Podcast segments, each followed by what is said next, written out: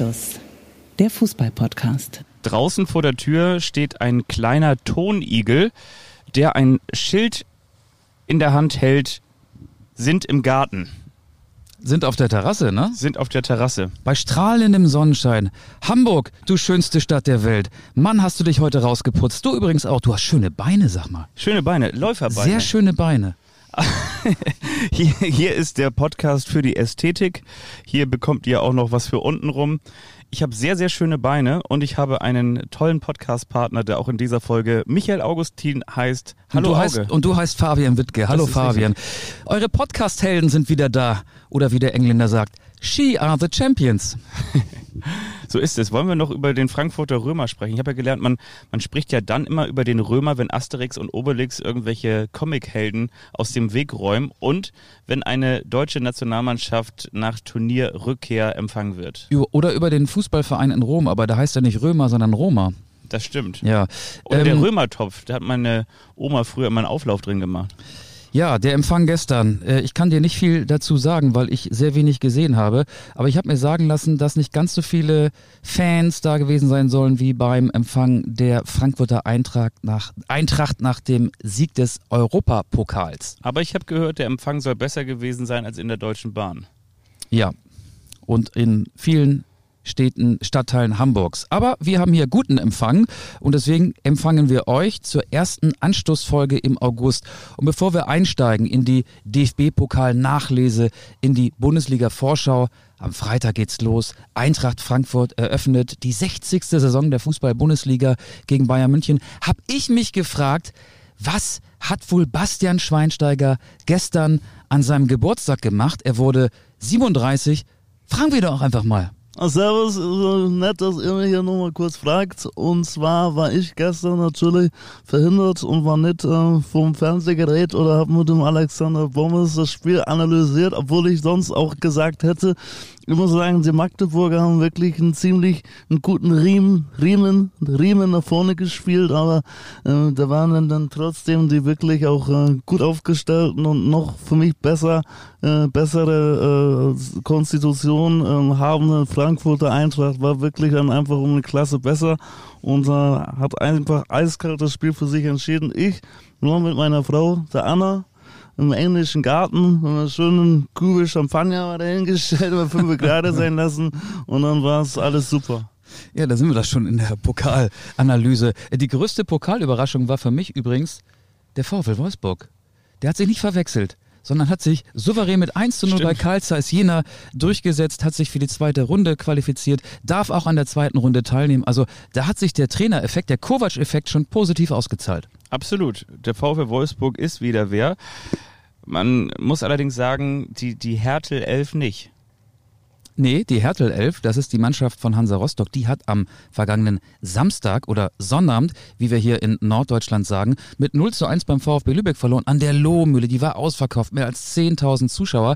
Ich habe das Spiel übertragen und äh, schöne Grüße an dieser Stelle an einen ehemaligen Podcast-Gast, Mirko Boland. Inzwischen 35 Jahre alt oder jung, immer noch der Mittelfeldstratege beim ambitionierten Regionalligisten VfB Lübeck. Der VfB hat sich mit vielen Drittliga-erfahrenen Spielern verstärkt, will zurück in die dritte Liga nach dieser gerade begonnenen Regionalligasaison steigt ja auch im Norden dann der Tabellenerste direkt auf. In der vergangenen Saison war es ja noch so, dass man sich dann in Relegationsspielen durchsetzen musste. Das hat der VfB Oldenburg gegen den BFC Dynamo geschafft. Ich schweife ab, ne? Das ist nicht gut. Ich wollte eigentlich sagen, dass Mirko Bolan unfassbar gut gespielt hat. Der initiiert fast jeden Angriff des VfB Lübeck und selbst mitten in der zweiten Halbzeit, so in der Endphase des Spiels. Es war sehr warm in Lübeck, 25 Grad, so ein bisschen drückend. Die Vorbereitung war anstrengend. Das war das erste Pflichtspiel für den VfB Lübeck gegen eine Rostocker Mannschaft, die ja schon zwei Zweitligaspiele hinter sich hat.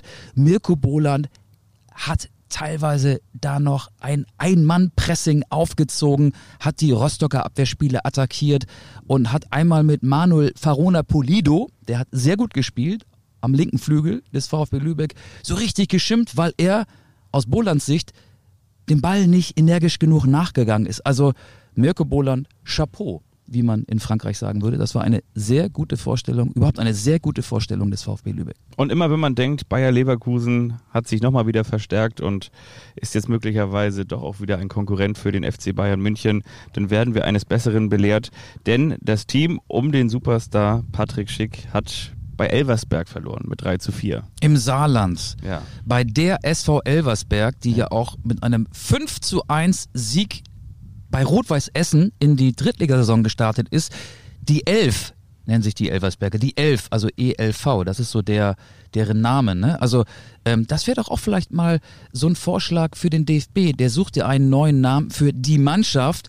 Nach all den Jahren hat man beim Deutschen Fußballbund auch festgestellt, dass dieser Begriff die Mannschaft nicht so richtig ankommt, vielleicht auch ein bisschen zu sehr gewollt ist, vielleicht auch ein bisschen abgehoben ist. Wie wär's denn mit die Elf? Vielleicht kann der DFB bei der SV Elversberg ja mal nachfragen, ob man sich diesen, diesen Spitznamen ausleihen kann. Was hältst du davon? Finde ich gut, ist eine gute Idee.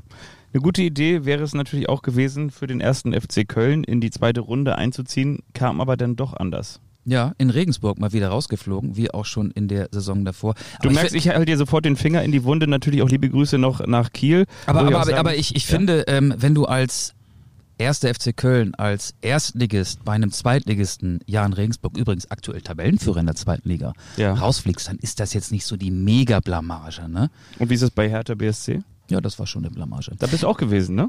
Ja, du, ich war auf großer Pokaltournee. Ey, das war Hast du das hinten alles auf deinem T-Shirt noch draufstehen, die ganzen Tourdaten? Na, ich tätowiere mir sowas sehr gerne auf den Rücken. Stimmt. Aber das war ein Megaspiel. Ja. 19 Tore, also 10 zu 9 nach Elfmeterschießen, das Endergebnis, 4 zu 4 nach Verlängerung. In der ersten Halbzeit hat Hertha mich sehr stark an die Berliner Mannschaft erinnert, die das Relegationsrückspiel hier in Hamburg beim HSV ja relativ sicher ins Ziel gebracht hatte. 2-0 geführt, alles unter Kontrolle gehabt, aber dann Anfang der zweiten Halbzeit Dreifachwechsel bei Eintracht Braunschweig von Trainer Michael Schiele und dann ging's los. Und dann fiel das 1 zu 2, elf Meter, kurz darauf 2 zu 2 und dann wurde es ein echt geiles Pokalspiel und es ist ja schon verrückt, wie oft die beiden Mannschaften, Eintracht Braunschweig und Hertha BSC, im DFB-Pokal aufeinander getroffen sind. Das war das sechste Duell und fünfmal haben sich die Braunschweiger durchgesetzt. Und rate mal, welche aller Mannschaften, die jemals am DFB-Pokal teilgenommen haben, am häufigsten dabei gewesen sind, ohne den Pokal gewonnen zu haben. Kannst du mir folgen? Ja. Dann ist es doch wahrscheinlich Eintracht Braunschweig, oder? Nee, es ist Hertha BSC. Wirklich? Hertha BSC ist der Rekord-Nicht-Pokalsieger. Ach, okay. Das war die 65. Teilnahme am DFB-Pokal und noch nie hat Hertha den Pott geholt. Dabei haben sie doch eigentlich, eigentlich immer dieses Ich bin ein Finale in Anlehnung an das Finale der Hom. Also die hätten ja eigentlich dann immer das Heimspiel. Naja, ja, gut, genau, genau. Seit 1985 findet das DFB-Pokalfinale im Berliner Olympiastadion statt. Hertha war bislang nur mit den Bubis dabei. Das war äh, 93, aber die Profis haben es noch nicht geschafft. Bertis Buben, damals in den 90er Jahren, unter dem Bundestrainer Berti Fuchs. Nein. Ähm, jetzt sind wir, haben wir so einen ganz wilden Ritt gemacht. Am überraschendsten war für mich eigentlich, dass der FC Bayern München in der ersten DFB-Pokalrunde nicht gewonnen hat. Ja, und RB Leipzig, der Titelverteidiger, auch nicht. Komisch, ne? Nee. Aber die spielen ja erst noch. Die Ende holen nach. Die holen nach, weil die im Supercup miteinander zu tun haben. Wollen wir ausholen in Richtung Supercup nochmal? Ja, Ich, ich würde gerne noch ein paar Sachen, ähm, ein paar Beobachtungen aus Braunschweig mitteilen. Ja, bitte, bitte, bitte. Auf der Reportertribüne sitzt man ja so mittendrin in den Fußballpromis, kann man sagen. Ein paar Reihen vor mir saß die Hertha-Delegation.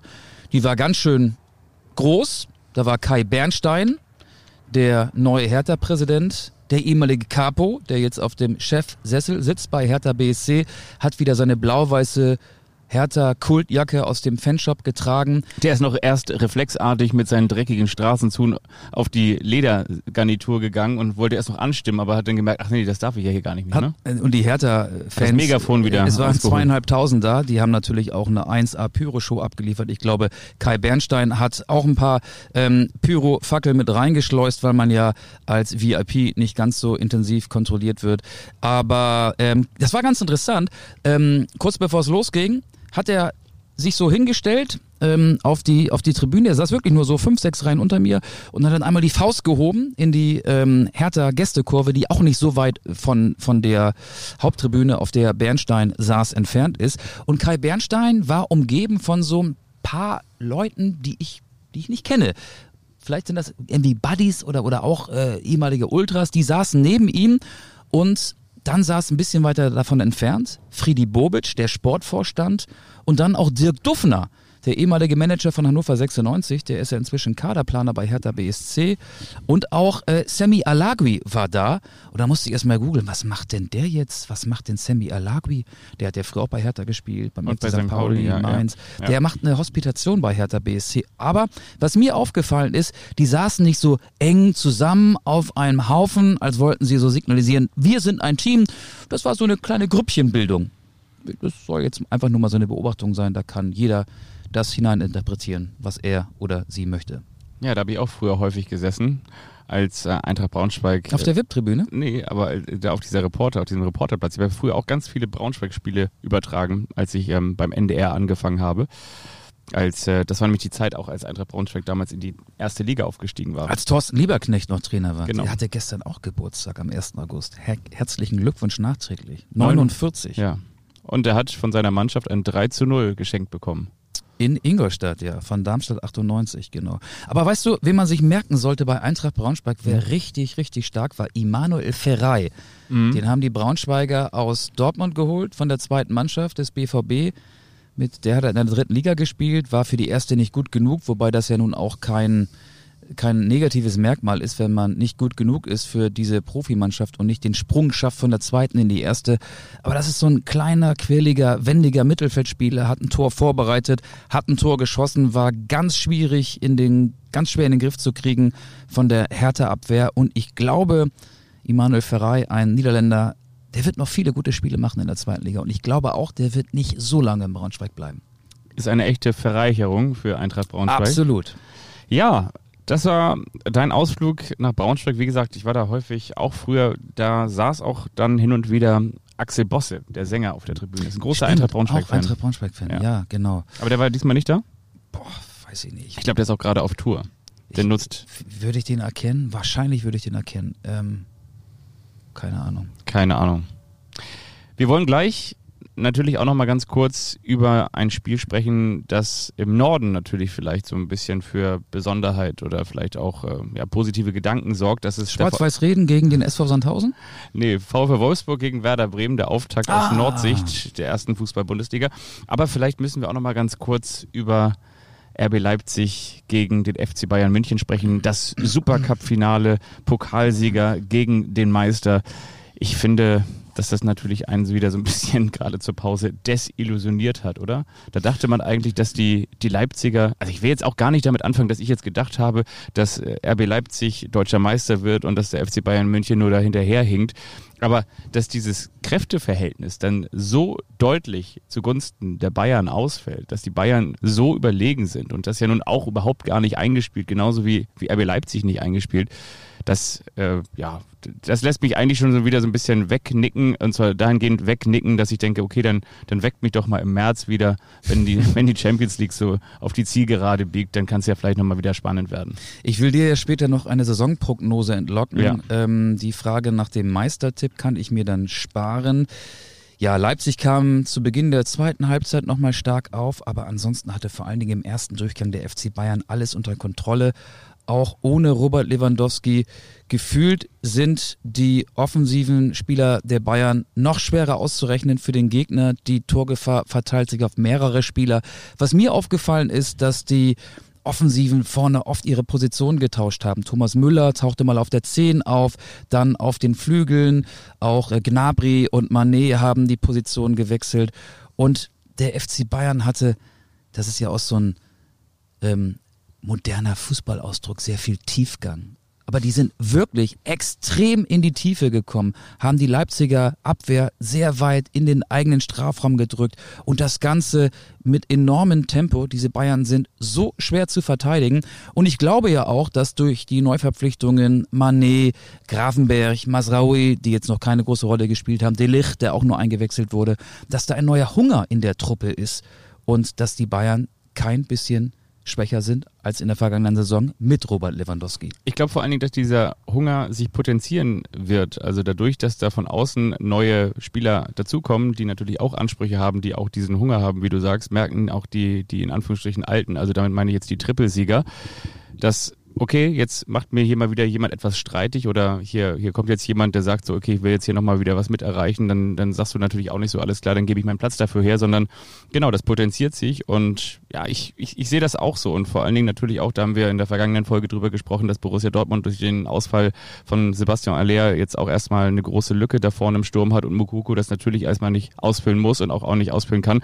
Ich denke übrigens, das ist so eine ganz, ganz steile These. Ich glaube, Timo Werner der Borussia Dortmund, auch wenn er jetzt ähm, mit RB Leipzig ins, äh, in Verbindung gebracht wurde, so nach dem Motto, ja, vielleicht kommt er doch mal wieder zurück, er ist ja auch häufig unzufrieden gewesen beim FC Chelsea. Mit ihm hätte Leipzig die Tiefe im Spiel, die die Bayern hatten und die Leipzig nicht hatte. Meine Prognose ist die, dass Sebastian Kehl noch ganz kurz vor, in Anführungsstrichen, Toreschluss Timo Werner verpflichten wird zu Borussia Dortmund, weil jetzt wissen wir ja auch, dass Sebastian Aller mit einer Chemotherapie sich erst einmal auseinandersetzen muss und da ist natürlich auch Leistungssport ähm, sowieso jetzt erstmal ganz an, an letzter Stelle zu ranken und ähm, natürlich hat er jetzt erstmal ganz andere Sorgen. Da wissen wir aber auf jeden Fall, dass der bis auf unbestimmte Zeit ausfallen wird und wenn man jetzt mal nur auf das Sportliche schaut aus Dortmunder Sicht, dann müssen die eigentlich noch was machen. Ich glaube nicht, dass sich der BVB Timo Werner holen wird, weil Aller ja eher so ein Zielspieler ist, ein klassischer Neuner, Mittelstürmer und Werner ist ja einer, der übers Tempo kommt, der über die Flügel kommt und ein ganz anderer Spielertyp ist. Ich aber in Leipzig das auch häufig gespielt hat auf der Neuen. Ja, aber er hat ja immer Forsberg draußen. Aber, aber wenn du Aller ähm, quasi ersetzen willst oder, oder so als Spielertyp, wenn du einen ähnlichen Spielertyp holen willst, ähm, dann holst du Kalajdzic. Dann, dann, dann, holst du nicht Timo Werner, ja, dann holst du vielleicht Sascha Kalajdzic, ganz genau. Und bei RB Leipzig ist es ja so, die haben jetzt David Raum verpflichtet noch. Ja. Also das ist ein wirklicher Coup, der den Leipzigern gelungen ist. Und auch ein Kung-Coup, der ja zum Fußballer des Jahres gewählt worden ist, der nach Ansicht der Journalistenkollegen beste Bundesliga-Profi der abgelaufenen Saison. Den hat Leipzig gehalten. Hast du den auch gewählt? Ich habe Daniel Kofi Chiré gewählt. Hast du wirklich? Der hat drei Stimmen bekommen. Wirklich jetzt? Mhm. Ja. ja, und zwar die Frage ist deshalb berechtigt, weil wir als Sportjournalisten, als Verbandszugehörige gefragt werden, ähm, ob wir an einer Umfrage teilnehmen wollen, nämlich genau der. Ähm, ja, okay. Und als Trainer habe ich Typhon Korkut gewählt. das stimmt nicht. Doch, habe ich wirklich gemacht.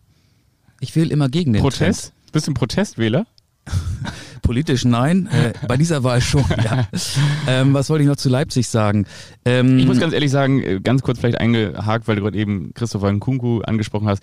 Das ist so, so, so ein Ding, das, das, das nervt mich dann immer so. Weißt du, auf der einen Seite wird damit kokettiert, ja, vielleicht gehe ich jetzt irgendwie nach England oder ich gehe zu Paris Saint-Germain oder, oder, oder die großen Angebote, Liverpool etc. pp. Und dann hast du so ein Spiel gegen den FC Bayern München und dann kann der da irgendwie auch nichts ausrichten. Also dann kommt er auch an seine Grenzen und denke ich mir so, dann, ja, okay, man soll es nicht an einem Spiel festmachen, aber dann ist er auch noch nicht der, der Megastar, der da hinten mal so den FC Bayern München aus den Angeln hebt. Ich glaube, die Bayern hätten ihn auch geholt, wenn sie auf seiner Position nicht schon gut genug besetzt gewesen wären. Aber äh, ich finde es interessant, was Leipzigs Geschäftsführer Oliver Minzlaff äh, so von sich gegeben hat in den vergangenen Wochen, also mit ähm, Blick Richtung München, rumgejammert, dass die Bayern doch nicht immer die Leipziger Spieler verpflichten. Julian Nagelsmann, der Trainer, der ehemalige Leipziger, ist ja auch Trainer bei Bayern München. Sabitzer haben sie geholt, Meccano haben sie geholt, Konrad Leimer wollen die Bayern jetzt offenbar auch holen.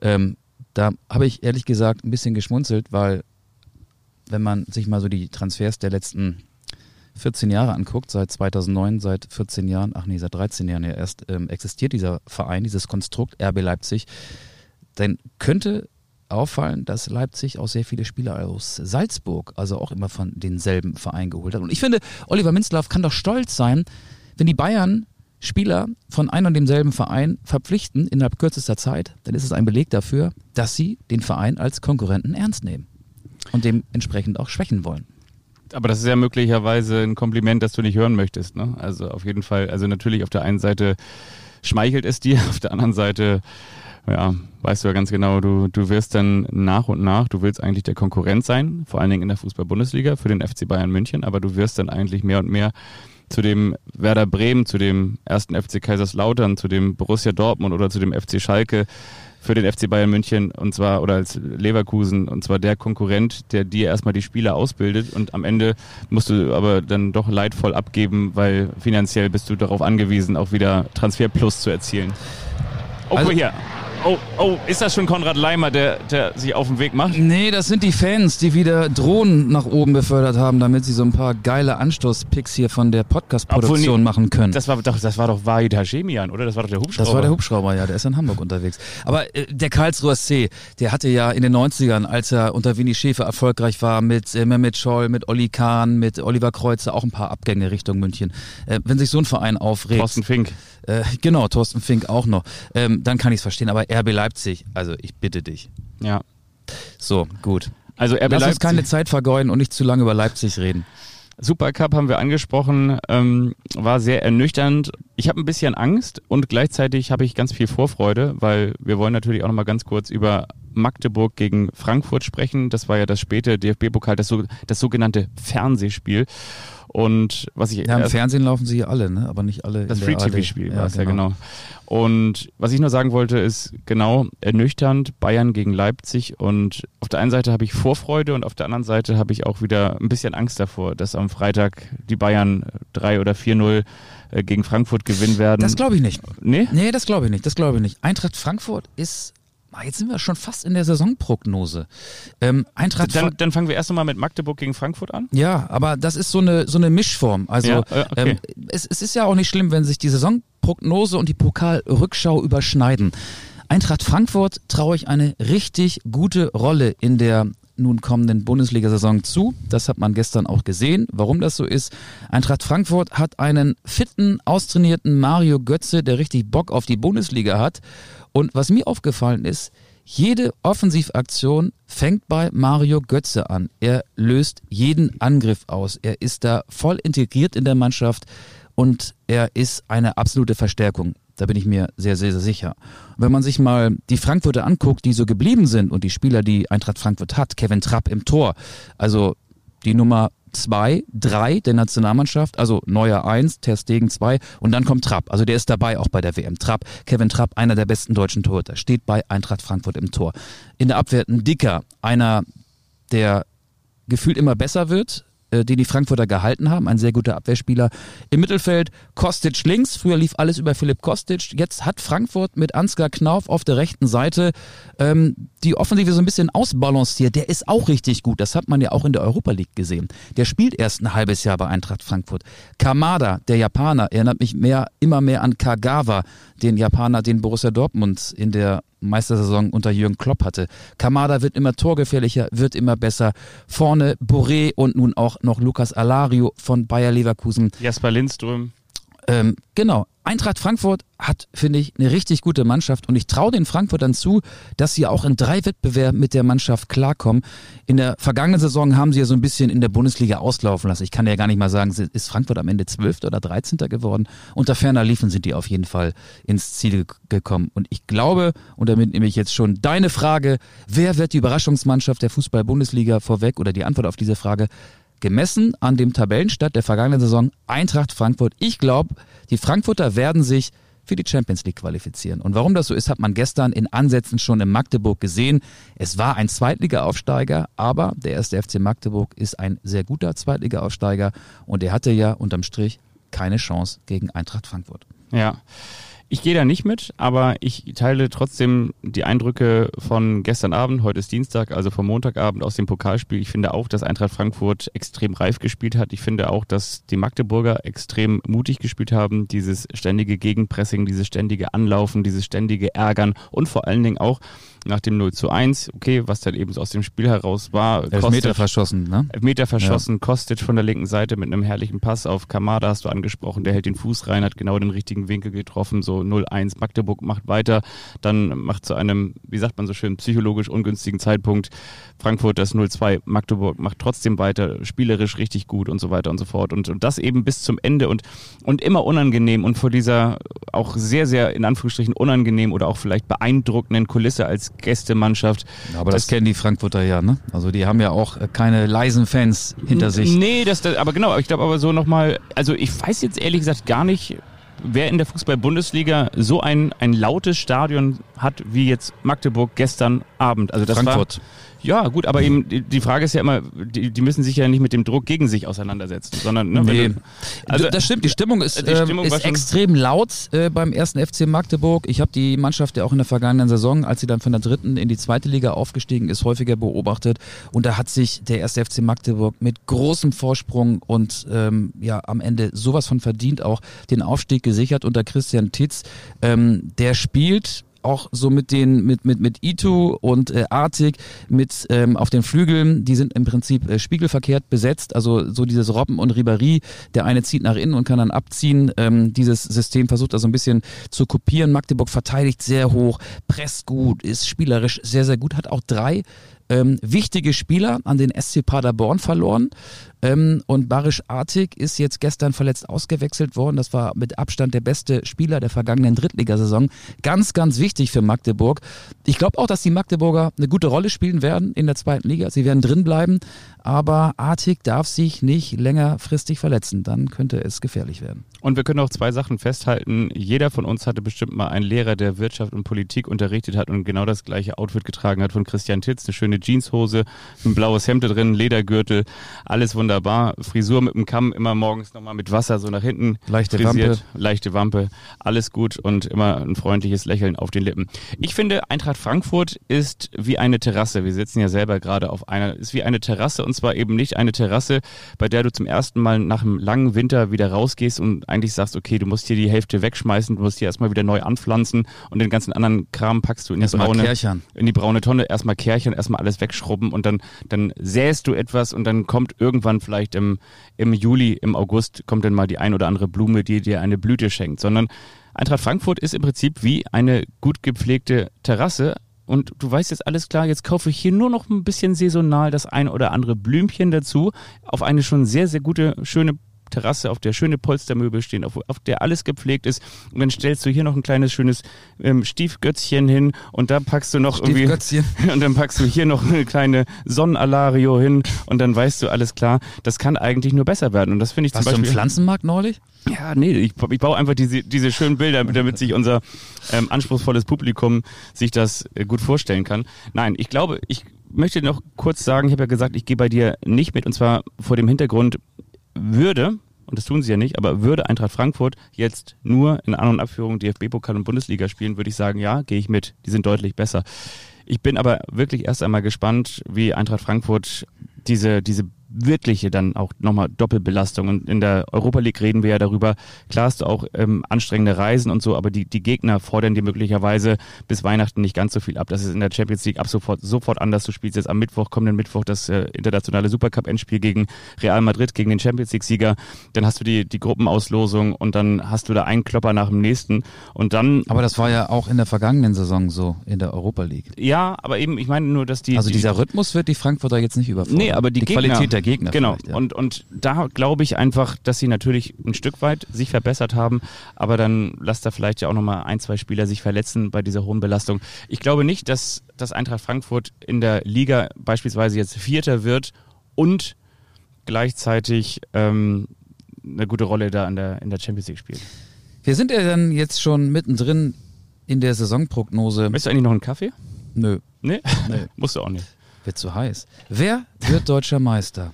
Ha, ha, ha. Ah nee, das war was anderes. In der zweiten Liga vielleicht, mal gucken. Oder ist die Antwort schon eingeloggt? Du hast ja vorhin schon so Bayern München Tendenzen gehabt. ich meine, das, das Ding ist ja, äh, ich bin jetzt die vergangenen zehn Jahre gefühlt immer äh, mit dem Kopf gegen die Wand gelaufen und habe aus einem Wunschdenken heraus eine andere Mannschaft genannt und Dortmund in der vergangenen Saison. ne? ja, Dortmund in der vergangenen Saison. Pff, Ja, Bayern München wird deutscher Meister. Wer wird Zweiter? Also ich gehe bei Bayern München mit. Habe ich ja auch teilweise schon begründet. Sehr gute Frage. Ich glaube, Leipzig wird Zweiter. Ich sag Dortmund. Ja. Aber nur weil du das nicht über die Lippen bekommst mit Leipzig. Nö, ich, ich glaube, Dortmund ist in der Abwehr stabiler. Also vor allen Dingen mit Niklas Süle, auch wenn er jetzt zwei, drei Wochen ausfallen wird und Nico Schlotterbeck, ähm, egal ob sie Dreierkette oder Viererkette spielen, am Freitag im Pokal bei 1860 München, was auch ein sehr souveräner Auftritt gewesen ist, war es eine Viererkette. Und ähm, ich glaube auch, dass Edin Terzic als Trainer gut zur Mannschaft passt, dass das Klima ein anderes Klima geworden ist. Ähm, all, nicht alles ist so auf Haaland zugeschnitten. Das ist ja wie beim FC Bayern auch so. Die Mannschaft wird vielleicht insgesamt etwas unberechenbarer. Ähm, Dortmund wird Zweiter vor Leipzig, vor Frankfurt. Das sind die vier Mannschaften, die sich meiner Meinung nach dann für die Champions League qualifizieren werden. Ja, Daniel Malen hat man jetzt ja auch gehört, soll deutlich fitter sein als ja, Adeyemi, Malen auch auf den Flügeln eine starke Besetzung. Das ist dann wahrscheinlich so die Idealelf oder die, die, die Stammspieler in der Idealelf von Edin Terzic, die beiden auch, ja. Der Kader ist breiter geworden, auch durch Özcan im Mittelfeld. Bellingham ist super. Ja, klar. Ja, möglicherweise hast du auch recht. Ähm, Leipzig natürlich mit, mit Raum. Ähm, aber gut, ob Zweiter oder Dritter ist ja, ja nun auch, auch nicht egal, so Aber wer wird denn Vierter? Wer holt den vierten Champions League Platz aus deiner Sicht? Ja, also du sagst ja Eintracht Frankfurt. Ich sage, ja, ich sag Leverkusen. Okay. Leverkusen. Leverkusen wird bei mir Fünfter. Wer steigt ab?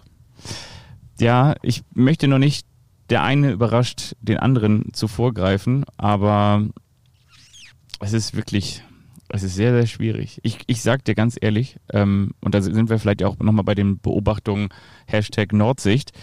Ich glaube, Werder wird es ganz, ganz schwer haben in dieser Saison, weil das, was ich jetzt bislang so verfolgt und gesehen habe, ich finde zum einen, dass die, die Neuverstärkung, ich mache gleich auch einen Punkt, aber dass die Neuverstärkungen auch noch nicht nee, die sind. Nicht. Kannst du auch einen Komma machen. Die, die, die Mannschaft jetzt nochmal auf ein ganz anderes Niveau, Schrägstrich Erstliganiveau hieven. Ähm, ich glaube, wer steigt ab? Das ist eine gute Frage. Ich glaube, Werder geht in die Relegation und es steigen ab. Tja, gute Frage. Ich, ich, ich, ich kann es dir wirklich gerade nicht genau sagen. Ich Schade. Weiß, ich, Schade. Ich, ich, ich, will, ich, will, ich, will nicht, ich will nicht Werder sagen, aber ich habe so das Gefühl, dass, dass Werder wieder absteigen könnte. Ähm, und Oh, was, mein, mein, mein iPhone muss abkühlen, bevor es benutzt werden kann, zeigt es mir. Weil an. wir hier so in der Sonne sitzen. Ja, ich, ich, hatte nämlich, ich hatte die Abschlusstabelle, die Plätze 1 bis 18 in mein iPhone geschrieben, in die iPhone-Notizen. Die wollte ich ja gerade vorlesen. Ich, ich sag dir, wer absteigt, okay? Ja. Ich glaube, Werder geht in die Relegation. Es steigen ab Union Berlin und Mainz 05. Uiuiui. Ernsthaft? Ja. Union Berlin? Ja, ich glaube Union Berlin. Ich habe mich nach dem Spiel auch am gestrigen Tage, die haben sich ja auch nach Verlängerung weitergezittert gegen Chemnitz. Ja, aber äh, Erstrundenspiele im DFB-Pokal sind, finde ich, kein Gradmesser. Nee, aber ich habe mir daraufhin nochmal die Mannschaft angeguckt und dadurch, dass Union Berlin sich ja auch wieder für den internationalen Wettbewerb qualifiziert Siebert hat. Show, Jordan Siebert Show, Torschützenkönig der Schweizer Liga. Von den Young Boys Bern. Top-Transfer. Top-Transfer. Aber ich sag dir, die werden das in diesem, im verflixten dritten Jahr, werden sie es sehr, das sehr schwer Das ist eine haben. steile Prognose. Ja. Da werde ich dich im Verlauf der kommenden Monate ein paar Mal dran erinnern. Vor allen Dingen dann, wenn Union Berlin mal wieder gewonnen hat. Und ich glaube, Union wird schon am Wochenende zum ersten Mal gewinnen. An der alten Försterei gegen Hertha gegen BSC. Hertha BSC. Weil Hertha BSC Absteigt? ist mein Tipp für die Relegation. Okay. Hertha BSC hat zwar mit äh, Wilfried Kanga auch einen neuen Stürmer verpflichtet. Der hat auch zuletzt für Young Boys Bern gespielt, hat da 15 Tore geschossen. Aber ich finde das Hertha-Spiel, ich habe es ja in Braunschweig und auch zuletzt dann in der Relegation in Hamburg beobachten können.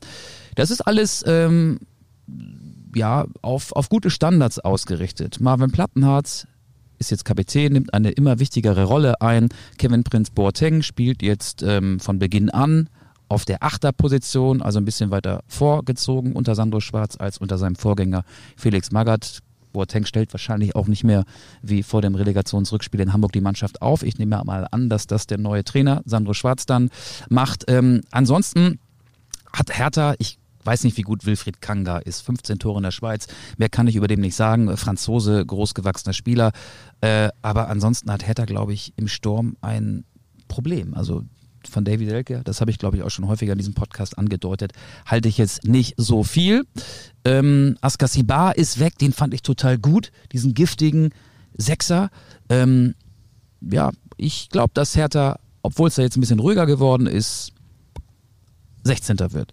17. wird der VfB Stuttgart, glaube ich. Ui. Auch wenn er jetzt gerade dabei ist, Luca Pfeiffer, den ehemaligen Darmstädter, zu verpflichten. Weiß nicht, ob jetzt während der Aufzeichnung dieser Transfer sogar schon eingetütet worden ist. Aber die große Frage beim VfB ist ja, bleiben Borna Sosa und Sascha Kalajdzic, beides sehr gute, sehr wichtige, vielleicht auch zu gute Spieler für diese Mannschaft. Ansonsten ist Stuttgart sehr talentiert, aber auch sehr schwankend und hat sich ja auch mit Ach und Krach am letzten Spieltag der vergangenen Saison erst den Klassenhalt gesichert.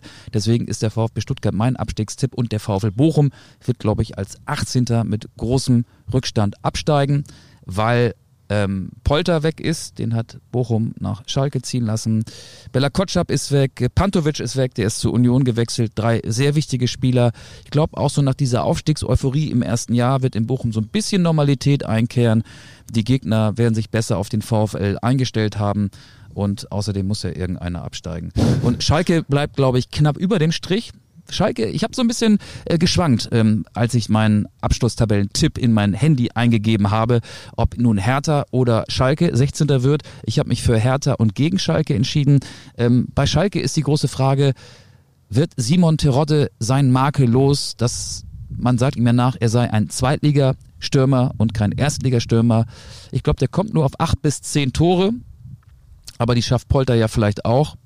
Und ähm, Schalke hat mit Itakura einen ganz wichtigen Abwehrspieler verloren. Der spielt jetzt in Gladbach und ist, finde ich, so auf den ersten 13, 14 Positionen gut besetzt. Da hinten wird's aber, dahinter wird es aber knapp. Auch Viktor Palsson ist gegangen, der ja offenbar sehr wichtig für das ähm, Binnenklima im Team gewesen sein soll, der, der Isländer. Ähm, aber ich glaube, Schalke bleibt drin und Werder bleibt auch drin. Werder wird Zwölfter bei mir. Wirklich? Ja, ich finde, dass Werder mit Duxch und Füllkrug so 20, 25 Tore hat. Okay. Die, auf die, sie unter, die, die sich die beiden untereinander aufteilen werden. Werder hatte schon. Obwohl Duxch natürlich auch so ein bisschen der, der Leitterodde ist. Ist das so ein zweitklassiger ja, Erstligastürmer? Wo, wobei der hat, der hat selten in der ersten Liga gespielt. Der hatte ein sehr unglückliches Jahr mal unter André Breitenreiter beim SC Paderborn. Da war er lange verletzt. Düsseldorf? Konnte er sich nicht durchsetzen? War das in der ersten mhm. Liga? Okay, okay. Und bei Dortmund äh, ja, war, war, er, äh, bei ja. Borussia Dortmund war er noch sehr jung, aber der hat ja seine Qualitäten als Stürmer in Kiel, in Hannover und auch in Bremen in der vergangenen Saison nachgewiesen. Und ich glaube, Werder hat sich auch mit Pieper und Stark hinten in der Abwehr solide verstärkt, hat mit Jerzy Pavlenka einen guten Torwart, ähm, Romano Schmid, Bittenkurt, das Mitchell sind alle Spieler, Weiser. Weiser, die kannst du in der ersten Liga anbieten. Also das wird, das wird jetzt äh, nicht die Überraschungsmannschaft, die irgendwie dann so äh, siebter, achter wird, sondern am Ende, glaube ich, zwölfter und das ist ja ähm, völlig, völlig in Ordnung. Und ich glaube, äh, Werder hat mit Ole Werner auch einfach einen guten Trainer der die Mannschaft ähm, besser macht. Und der, der, äh, ich, ich glaube, auch wenn das Pokalspiel gestern in Cottbus nicht gut war, aber das trifft auf ganz viele ja. Mannschaften aus der ersten und zweiten Bundesliga zu. Am Wochenende, wir werden dabei sein. Wir werden beim Debüt von Ole Werner in der ersten Fußball-Bundesliga dabei sein. Ja, und beim Debüt von Nico Kovac als Trainer des VfL Wolfsburg äh, und bei so einigen anderen Debüts auch, ne?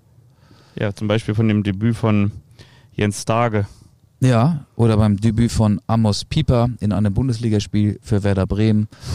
Oder beim Debüt von, jetzt gehe ich gerade von meinem geistigen Auge die Neuzugänge des VfL Wolfsburg durch. Kaminski. Kaminski, genau. 10 Millionen aus Posen. Ja. Ist Kaminski einer zum Posen, ist die Frage. Ich glaube nicht. Nee, ich glaube glaub, Wolfsburg ist auch nicht zum Posen. Wolfsburg wird irgendwie Siebter oder so. Also die werden nicht gegen den Abstieg spielen, aber um oben mit rein zu pieken, so in die ersten äh, vier, das wird schwierig. Ich glaube, Conference League wird das höchste der Gefühle sein. Dann möchte ich dir noch etwas aus der Nase ziehen. Was glaubst du denn, wer wird die Überraschungsmannschaft? Popel? Nee. Ja, habe ich ja schon gesagt. Also ähm, Eintracht Frankfurt. Also das ähm, ist okay. Ja, ja okay. wenn man wenn man so die ja. ähm, Tabelle der Vorsaison als Schablone nimmt mhm. und jetzt mal diesen Europa League Titel abzieht ja. und einfach nur die Performance in der Bundesliga bewertet, dann würde sich Frankfurt meiner Rechnung nach um acht Plätze von zwölf, wenn sie den Zwölfter okay. geworden sind, auf, auf vier verbessern. Also aber ist es eine Überraschung, wenn ein Europa League-Sieger sich für die Champions League qualifiziert? Ich glaube, es wird gar nicht so viel Überraschendes passieren, weil. Also so ein Freiburg wird es nicht nochmal geben, glaubst du? Oh, Freiburg wird bei mir Fünfter. Freiburg ist oben angekommen. Freiburg hat sich mit Matthias Ginter und Daniel Kofi Chiré gut verstärkt. Und hier mit Doan. Ja, äh, genau, Dorn, genau. Dorn Neuer. Ritzu Dorn auch, ja. richtig. Also ich, ich glaube, da wird sich gar nicht viel ändern. Also äh, ja. Ich, ich habe eine Überraschung parat. Ja, ich, ich, glaube, dass der hören. F, ich glaube, dass der FC Augsburg eine überraschende Saison spielen wird. Meine ich jetzt ganz Eine überraschend gute oder eine überraschend schlechte? Überraschend gute. Ja, die werden nicht so wegen Enrico Maaßen. Ja, unter anderem wegen Enrico Maaßen und ich habe ja noch was vorbereitet für der eine überrascht den anderen. Dann werde ich dir auch gleich erzählen, bei der eine überrascht den anderen, weshalb noch. Aber ich sage, der FC Augsburg, der wird ähm, eine sehr gute Saison spielen. Ich glaube auch, dass Enrico Maaßen ein guter Trainer wird. Viele, Ja. viele sind ja skeptisch aus so einem Augsburger Umfeld und ich habe ich das bei Lothar Matthäus in seiner Saisonprognose gelesen? Ich weiß nicht mehr. Aber irgendwie äh, können einige nicht nachvollziehen, dass man einen Trainer, der bisher nur in der dritten Liga die zweite Mannschaft von Borussia Dortmund trainiert hat, den FC Augsburg anvertraut. Das kann ja kein Argument sein. Siehe Ole Werner, der ja nun auch einfach, Eben. ne? Oder, Ja, eben, oder André eben. Breitenreiter, der sich da auch immer hochgearbeitet hat oder wen es da noch alles so gibt. Enrico Maaßen ist übrigens, äh, ich habe den kennengelernt, äh, als ein, ein sehr zuverlässiger Trainer. In der dritten Liga ist es ja so, wenn, wenn du denn ähm, Spiele kommentierst, denn so mache ich es zumindest meistens, telefonierst du am Tag vorher mit den Trainern und mit Enrico Maaßen habe ich ein paar Mal zu tun gehabt. Und es gibt ja Trainer, wahrscheinlich in allen Ligen, die machen ein großes Geheimnis aus ihren Aufstellungen. Und Enrico Maaßen hat mir ähm, vor einem Spiel seiner damaligen zweiten Mannschaft von Borussia Dortmund am Tag vorher genau die elf Spieler gesagt, die am nächsten Tag spielen werden, hat mir auch begründet, wer warum spielt. Und dann trafen wir uns am Tag darauf im Stadion wieder und Eine ganz andere Mannschaft spielen lassen. Nee, es, es war genau so. Okay, ja. Weil ähm, viele Trainer, ähm, die, gut, der kannte mich auch nicht, ne? nur vom, vom Telefon und gibt dir dann so die Aufstellung. Das finde ich schon, äh, da spricht auch eine, schwingt auch eine gewisse Überzeugung mit. Ja, und so, ein ne? gewisses Grundvertrauen, das er dir auch gegenüberbringt. Ja, das ist ja klar. Also wer mir Ja. nicht vertraut, der hat ja im, im Leben vieles falsch gemacht. Das stimmt natürlich, das stimmt. Absolut. Ja, doch, das stimmt. Also der FC Augsburg ist die Überraschungsmannschaft deiner, deiner Mhm. Saisonvorschau. Ähm, wo landet denn Augsburg als Ich Überraschungsmannschaft? glaube, Augsburg wird Achter. Okay, gut. Oh, ich, es wäre schön, wenn ich die Abschlusstabelle nochmal öffnen könnte, aber es ist wirklich sehr. Ah, jetzt kann ich hier wieder. So, soll ich dir mal meine Top 18 vorlesen? Ja, bitte. Hast du die Zeit? Die Zeit habe ich noch. Okay, erster Bayern München. Boah, ich habe mich jetzt hier auch an meinem, an meinem Tablet verbrannt. Das ja Zweiter hier. Borussia Dortmund. Ja. Dritter RB Leipzig. Vierter Eintracht Frankfurt. So viel hatte ich schon verraten. Fünfter Bayer Leverkusen. Ach nee, Freiburg habe ich gar nicht auf Rang 5 getippt. Sechster wird der SC Freiburg bei mir. Siebter VfL Wolfsburg. Achter erster FC Köln. Neunter Borussia Mönchengladbach. Zehnter Union Berlin. Elfter TSG Hoffenheim. Zwölfter Werder Bremen. Dreizehnter Mainz 05. 14. FC Augsburg. 15. Schalke 04. Die letzten drei habe ich schon genannt. 16. Hertha BSC, 17. VfB Stuttgart, 18. VfL Bochum. Da muss ich nochmal einhaken. Glaubst du denn, dass es, also du glaubst ja, dass es so kommt. Und wenn es so kommt, ähm, wird denn die TSG 1899 Hoffenheim mit André Breitenreiter am Ende der Saison Elfter? Also mit ihm. Ach so. Also darf, darf André Ja. Breitenreiter das, ver- meinst du echt? Ja. Aber das wäre doch ein Offenbarungseid. Die TSG will doch Ja, aber eigentlich unter auch, Sebastian Hoeneß war Hoffenheim ja auch jetzt nicht viel erfolgreicher. Ne? Nee, aber ich glaube, deshalb haben sie André Breitenreiter, den Schweizer Meistertrainer, verpflichtet, um wieder auf jeden Fall Richtung internationales Geschäft zu schielen. Und man muss natürlich auch ja, aber dann sagen, musst du so einen Spieler wie David Raum halten. Also das, das aber die wollen doch angeblich jetzt Angelino als Ah. Ersatz holen. Ach so, ja. Schwieriger Charakter hört man so aus Leipzig, ne? Ähm, ich glaube schon, ja. Also Hoffenheim hat ja, wenn man mal ganz ehrlich ist, in den vergangenen Jahren äh, viele verschiedene Trainer gehabt und irgendwann kommst du als Verein ja auch mal auf, auf den Trichter, dass du vielleicht zu oft ähm, den Trainer ausgetauscht hast und da so ein bisschen Gradlinigkeit reinbringen musst und ja, Hoffenheim hat mal unter Nagelsmann in der Champions League gespielt, aber das ist ja nicht der normale Anspruch der TSG Hoffenheim. Nee, aber ich glaube, die, Die, sehen wollen sich ja schon auch noch da, ja, Oh. die, die wollen auch Spieler ausbilden und Aber so Europa League, glaube ich, wollen die schon ja, langfristig. Ne? das so die- glaube ich auch. Das erste- macht ja auch Spaß, Ja. da in Sinsheim dann vor 6.445 Zuschauern gegen Karabakh Akdam zu spielen an einem Donnerstagabend. Da kommt richtig Euphorie auf, glaube ich auch. Damit du nämlich dann durch die DFL-Ansetzung am kommenden Wochenende darauf wieder am Sonntag spielen darfst gegen Augsburg. Ja, oder in Wolfsburg am Sonntagabend dann vor 11.354 Zuschauern. Ist denn jetzt eigentlich schon alles gesagt hinsichtlich der Spannung? Ja. Wenn wir jetzt schon so sagen, also Es die, gibt die keine Bayern, Spannung. es Also zumindest Spannung, oben nicht. Also ich kann mir vorstellen, dass es echt am 34. Spieltag rund geht. Wer wird 16. Schalke 04 oder Hertha BSC? Aber ist das Spannung? Ja, es ist Spannung im Abstiegskampf, aber an der Tabellenspitze. Ich bitte dich, da wird alles nach Schema F laufen der vergangenen Jahre. Die Bayern sind irgendwann Meister, weit vor Ablauf der Saison und ich habe dir die Tabelle ja gerade vorgelesen. Damit Komm. ist doch eigentlich alles gesagt. Eine Frage habe ich dennoch. Kommt es mir nur so vor? Oder war das schon immer so, dass, dass so viel gezündelt wird, dass es so viel Pyrotechnik gibt. Also ich habe das Gefühl, dass jetzt in Anführungsstrichen nach der Corona, also nach der Corona-Pause, nachdem die Zuschauer entweder abgespeckt oder gar nicht ins Stadion durften, dass das jetzt sowas von aus dem Ruder. Nur, nur die dünnen? Nur die dünnen Die dicken rein. mussten zu Hause bleiben? Nein, dass das Kontingent reduziert wurde. Und Aber bei den dicken kann man viele Pyro-Stangen verstecken. in den Hintern stecken, ne? Wer einen großen Hintern hat, der Jetzt kriegt auch viele jetzt Raketen. wir ab. Der kriegt viele Raketen mit. Wahrscheinlich ist es so, ja. Also ich habe das gestern ich- wieder so wahrgenommen. Ja, aber äh, das hängt ja auch immer so von den ähm, Beteiligten ab. Ne? Also die Magdeburger und Frankfurter haben ja eine sehr aktive Ultraszene, die sich ja auch darüber definiert, dass man ja viele Pyro-Fackeln in den Himmel reckt.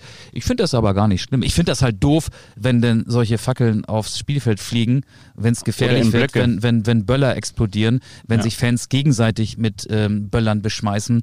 Also da ist dann auf jeden Fall eine Grenze überschritten, aber ansonsten stört mich das gar nicht so sehr. Okay. Na, wie gesagt, ist ja teilweise dann eben doch auch sehr gefährlich. Gut, aber wir warten das jetzt einfach mal ab. Wir beide fahren am Sonnabend, Abend, Abend, Abend nach Wolfsburg, Burg, Burg, Burg. Ja, aber Nachmittag, ne? Also ja, Son Sonnabend, nach, genau. Sonnabend.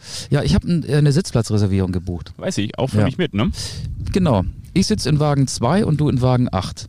Das finde ich sehr, wir sehr treffen nett. uns in Wagen 4. Wir Oder im ja. Speisewagen. Und dann holen wir uns beide so eine Laugenbrezel am Bahnhof. Oh nee, bitte nicht. Ey. Nee? Die bläht den Magen so auf. Doch, ich mag die eigentlich mal ganz gerne. So ein bisschen mit, mit Sonnenblumenkörnern oder mit Kürbiskernen drauf. Jetzt kommt, jetzt frischt es hier ein bisschen auf. Ich freue mich schon Ist auf das schon Jonas Wind? Auf, ich freue mich auf Jonas Wind und vor allen Dingen auf das Essen, was uns denn in Wolfsburg kredenzt wird. Oh ja, stimmt. Wir sind so Schmarotzer-Journalisten. Ne? Ja. Scheiß auf den Ligastart. Endlich mal wieder gut essen in der VfL Wolfsburg-Kantine im Presseraum. Ich habe meistens noch ein, zwei Tupperdosen dabei und wickel noch den Bienenstichkuchen in so eine Serviette ein. Ja, ich nehme eine Kühltasche mit. Ich wollte richtig hamstern für zu Hause. Ja. Wer weiß, wann wir wieder loskommen. Ja, ne? man muss ja auch sparen. Es wird ja auch alles teurer, alles teurer. Einkäufe. Früher war so ein Einkauf bei mir im zweistelligen Bereich. Jetzt bin ich schon über 100 Euro, wenn ich einmal die Woche so richtig groß für vier Personen einkaufe. Ich glaube, meine Kinder essen zu viel. Hier ist euer Wirtschaftsupdate jede Woche neu mit Konsumenten und Konsumererfahrungen. Wir gucken, wo ist die Achtet Kaufkraft. auf, die, auf das Haltbarkeitsdatum der Milch. Ich musste Ja. neulich wieder einen Liter Milch wegkippen. Ja, Verbrauchertipps bei Anstoß. Das macht uns menschlich. Wir sind von euch. Ihr seid wie wir. Lasst uns gemeinsam.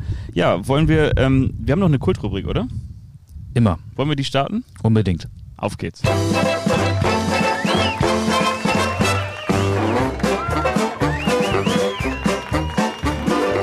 Das ist der eine, der überrascht den anderen.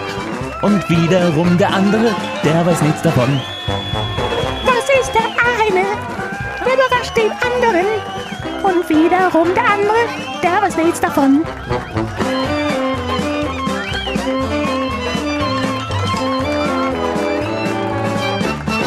Der eine überrascht den anderen. Hier draußen klingt sie noch ein bisschen besser. Von der Sonne geküsst. Möchtest du anfangen oder soll ich? Ähm, ach, lass mich mal anfangen. Ich lasse dich anfangen. Ich habe erfahren, dass du dich gestern sehr intensiv schon auf das bereits erwähnte Spiel VfL Wolfsburg gegen Werder Bremen vorbereitet hast, indem du das Pokalspiel von Bremen in Cottbus geguckt hast. Diesen knappen 2 zu 1 Sieg von Werder beim Regionalligisten Energie Cottbus. Du wirst sicherlich wissen, wann beide Mannschaften vor diesem gestrigen Montag das letzte Mal aufeinander getroffen sind. Wann war das wohl? Cottbus gegen Werder Bremen. Mhm. Das ist natürlich jetzt. Das muss ja irgendwann als Cottbus in der ersten Liga gespielt hat gewesen sein. Genau, das war am 21. Februar 2009, am 21. Spieltag. Damals war Energie Cottbus auf welchem Tabellenplatz? Elfter, 17. Und Werder Bremen? Vierter, 8. Wie viele Zuschauer waren damals im Stadion der Freundschaft? 18.700. 14.780. Du machst vieles falsch heute. Das Problem ist, ich muss jetzt hier wieder mein Handy anmachen, weil ich jetzt mit dir die Bremer Aufstellung durchgehen will. Und das blendet extrem. Aber ich kann sie lesen. Also, wir gehen jetzt die elf Bremer Starter durch. Ich rufe dir einen Namen zu und du sagst mir den Nachnamen. Im Tor Christian, Fanda. genau. Tim Wiese war damals wahrscheinlich verhindert im Fitnessstudio oder so. Auf der linken Abwehrseite Sebastian. Böhnisch. Richtig. Innenverteidiger Na Al. Do. Richtig. Und Per. Mertesacker. Richtig. Rechtsverteidiger Clemens. Fritz. Genau. Als Sechster Frank. Baumann. Genau. Davor Daniel. Kofi Chiré. Nee, Jensen. Richtig. Und neben ihm auf der Acht Thorsten. Frings. Und davor im Zentra im offensiven Mittelfeld auf der Spielmacherposition Je. Go. Richtig. Zwei Stürmer. Der eine heißt Hugo. Almeida. Ja. Und der zweite Markus. Rosenberg. Gut. Eingewechselt wurden in der 67. Minute Mesut Özil. für Daniel Jensen und in der 71. Minute Martin Harnik. Harnik für Markus Rosenberg. Das hast du sehr schön gemacht. Auf der Bank Nico Pellatz, Petri Pasan, Sebastian Prödel und Peter Niemeyer. Das hast du perfekt gemacht. Und wenn du mir jetzt die Viererabwehrkette von Energie Cottbus sagen kannst, dann bist du für mich ein Gott. Kann ich nicht. Nee, da, also auch, auch da muss ich dir ganz ehrlich du sagen, kannst sie nicht mal, obwohl du die Namen vor dir hast. also im Tor Gerhard Tremmel, auf rechts Pavicevic. Burka und Cvitanovic, Innenverteidiger, Radeljic, Linksverteidiger, auf der 6 Rost, nicht Frank, sondern Timo, Timo Rost genau, der jetzige Trainer vom von VfB Stuttgart. Erzgebirge Aue. Dann Angelov, Skela, also Erwin Skela und Iljev davor und Rangelov und Jula im Sturm. Ach ja, Angelov und Rangelov. Trainer, kriegst du den noch hin? War das auch zum siebten Mal Pele Wollitz? Nee, das war ja noch zur Bundesliga-Zeit. Da war Pele Wollitz noch nicht. Ach ja, Kopf. hier, äh, natürlich äh, Ede Geier. Nee, später, später. Ich sag dir den Vornamen. Bojan, Stojanovic? nee, Bojan Prasnika. Achso. Das sind echt Namen, die ganz weit irgendwo im Hinterstübchen sind, ne? Aber wir haben Cottbus ein bisschen abgekultet und ich finde, das hat der FC Energie Cottbus nach diesem forschen Auftritt gestern gegen Werder auch verdient. Cottbus war forsch, du warst Forscher und das ist das herausgefunden und ich möchte dich damit konfrontieren, beziehungsweise man soll uns ja nicht vorhalten, dass wir möglicherweise gewisse, auch mittlerweile schon langjährige Bundesliga-Vereine aussparen oder sie ignorierten.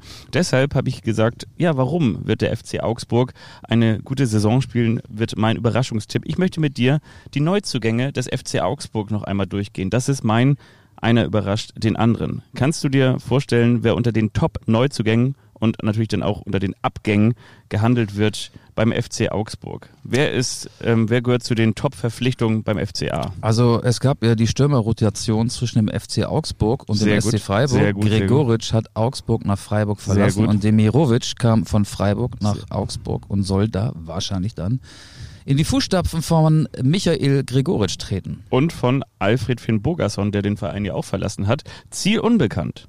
Genauso wie im zentralen Mittelfeld auch Jan Moravec den Verein verlassen Das ist so ein. Ur-Augsburger, ne? Das ist ein Ur-Augsburger. Ja, wenn der jetzt hier auf die Terrasse käme, ich würde fragen,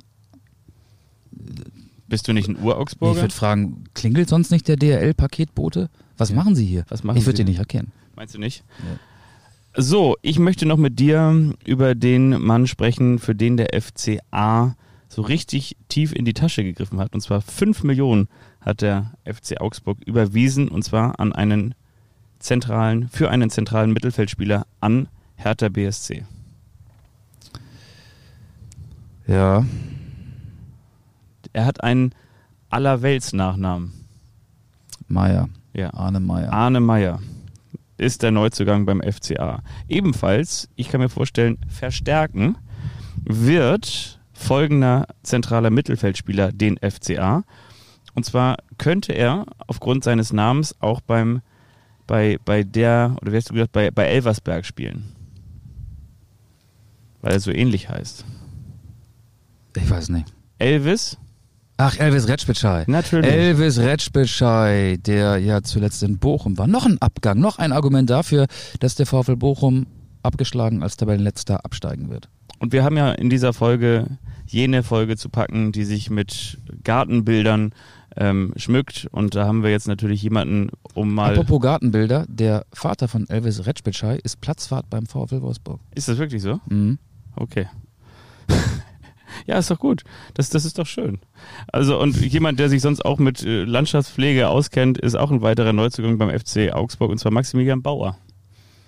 Der kam ablösefrei von Kräuter Fürth. Genau. Und dann haben wir noch jemanden, der kommt aus der wahrscheinlich eigenen zweiten Mannschaft. Wer kennt ihn nicht? Ähm, Kenry ähm, Kuduso. Und im Tor immer noch der verrückte Rafael Gikiewicz, Ja. der manchmal echt überragend ist und Und manchmal nicht. manchmal auch äh, eher verwirrend ist.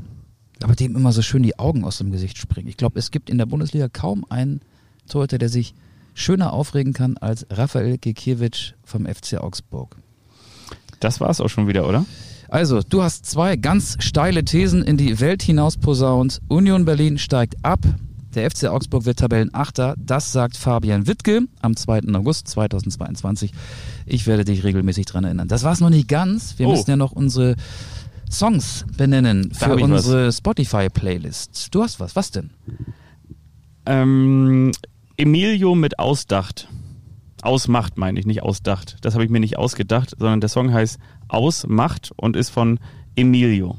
Und von mir gibt's äh, Ramalama Ding Dong von Rocky Sharp and the Replays. Das ist nämlich die Torhymne des VfL Wolfsburg. Damit möchte ich dich schon mal so ein bisschen auf unseren gemeinsamen Trip am Sonnabend zum Bundesliga-Auftakt in Wolfsburg zwischen dem VfL Wolfsburg und Werder Bremen einstimmen. Ich freue mich sehr. Wollen wir tippen? 1-1. 1-1. Ich glaube, Wolfsburg gewinnt. 2-0. Okay. Endlich mal eine Aussage von Fabian Wittke. Schon deine dritte heute. Stark. Kruse und Wind. Ausgerechnet Kruse. Ich sage ja, Jonas Wind wird auch ein Tor machen für den VfL Wolfsburg und für Werder Bremen trifft Niklas Füllkrug. Alles klar. Wir werden uns gegenseitig und hoffentlich ihr uns auch dran erinnern. Und ansonsten wünschen wir euch eine schöne Woche, einen tollen Saisonstart. Stellt eure Kickbase und Kicker-Manager-Mannschaften ordentlich auf und ähm, ja, gebt uns weiter und auch, auch gerne Feedback, oder? Unbedingt. Ihr findet uns bei Twitter auch unter Anstoß-Podcast, ebenfalls bei Instagram und ihr könnt uns bewerten, entweder in der Apple Podcast App oder bei Spotify. Am besten sechs Sterne, aber es gibt nur fünf, aber die reichen uns auch. Herzlichen Dank. Auf Wiederhören. Tschüss.